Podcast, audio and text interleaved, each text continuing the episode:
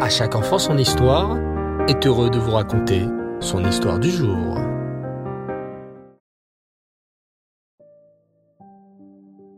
Rêve Tov les enfants. Bonsoir. Vous allez bien? Baruch Hashem.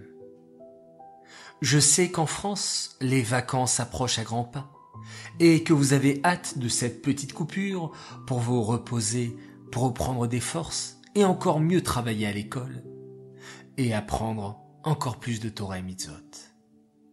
Cette semaine, dans notre rubrique des sages du Talmud, nous allons avancer un petit peu et voir un élève de Rabbi Eliezer ben Orkenus. Vous vous rappelez sans doute de Rabbi Eliezer ben Orkenus, qui a appris la Torah dans la pauvreté. Eh bien, il avait un élève que vous connaissez peut-être, Rabbi Tarfon. Rabbi Tarfon était Cohen et avait eu l'honneur de servir dans le Beth Amikdash avant sa destruction? Il avait même entendu du Cohen Gadol le Shem Amephorash, le nom très long d'Hachem.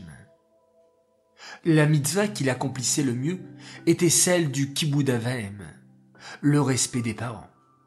D'ailleurs, un matin de Shabbat, alors qu'il se promenait avec sa maman, la lanière de la sandale de la maman se cassa. Que faire? Il ne pouvait pas bouger. La maman ne pouvait pas marcher pieds nus. Et c'était Shabbat, on ne pouvait pas la réparer. Et on ne pouvait pas non plus aller chercher une autre chaussure à la maison. Puisque Shabbat, il est interdit de porter. Que fit Rabbi Tarfon? Il se mit à quatre pattes plaça sa main sous le pied de sa maman et avança pour ne pas que son pied touche le sol, qu'elle attrape froid ou des microbes et des maladies. Lorsque ses élèves virent ce qu'il se passait, ils proposèrent à Rabbi Tarfon de le remplacer, mais il refusa. Non. Vous voulez m'enlever le mérite de ma mitzvah, la mitzvah de Kibud de même, chaque fois que sa mère se couchait ou se levait du lit, il s'agenouillait à ses pieds pour qu'elle puisse s'appuyer. En plus d'être un grand sadique, il était immensément riche et possédait de nombreuses terres où il cultivait de nombreux fruits. Mais il ne s'en occupait que rarement, voire jamais, trop occupé à l'étude de la Torah. Un jour, alors qu'il se promenait dans un de ses champs, il vit une figue, il accueillit, fit la bracha et la mangea. Le gardien du champ qui croyait avoir affaire à un voleur et un rôdeur le prit et commença à lui crier dessus. Dehors, voleur! Et emporté par sa colère, il commença à le frapper. Et voulait le jeter dans la rivière? À ce moment-là, Rabbi Tarfon dit Pauvre Tarfon, ta dernière heure est arrivée. Le gardien comprit alors immédiatement son erreur et relâche Rabbi Tarfon en s'excusant. Il comprit tout de suite que c'était son maître. Cependant, Rabbi Tarfon regretta de s'être servi de son prénom pour se sauver. Il aurait dû avoir confiance en Hachem. Laissez-moi également vous raconter une histoire sur la Emouna, sur la croyance, sur la foi que l'on doit avoir envers Hachem. Un couple attendait un enfant déjà depuis longtemps, dix ans. Ils allèrent voir beaucoup de spécialistes, mais toujours pas de bébé. En même temps, ils décidèrent de remercier Hachem pour tous les petits miracles de la vie. Ils dirent aussi dans leur tefila qu'ils acceptaient de ne pas avoir d'enfants, si c'était pour le mieux. Mais quelques mois plus tard, la femme tomba enceinte et eut un bébé. Elle était au comble du bonheur.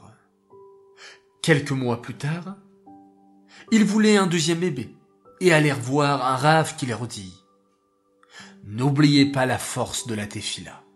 Tout est dans les mains d'Hachem. Il peut tout faire le couple se mit à prier en pleurant avec une force incroyable encore et encore. Ils se renforcèrent dans la Emouna, n'oubliant pas que tout vient d'Hachem.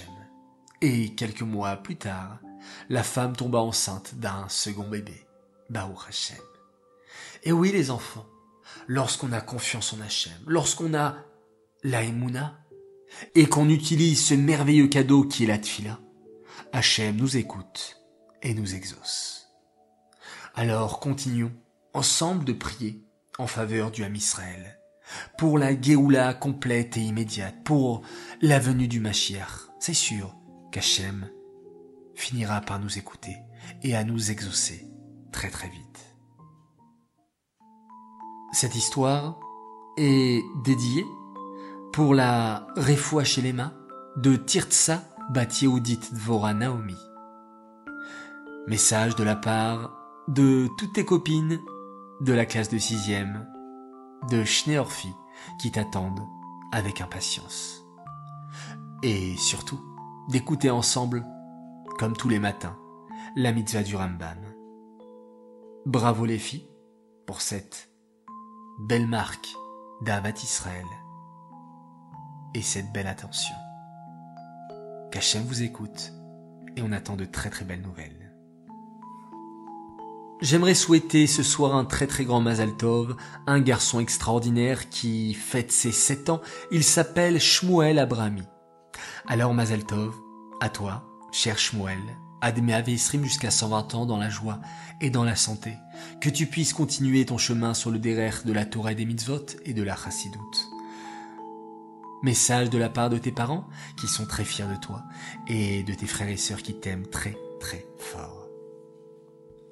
Un Mazal Tov également, un autre tzaddik qui lui a fêté ses quatre ans la veille de Hanouka.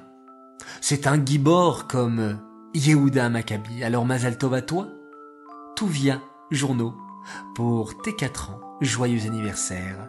Beaucoup beaucoup de brachot et que tu puisses éclairer comme les lumières de Hanouka autour de toi. Voilà, chers enfants, eh bien, comme on l'a précisé dans l'histoire, nous allons continuer de prier et de lire et réciter des télim, comme tous les soirs pour la protection du Ham Israël.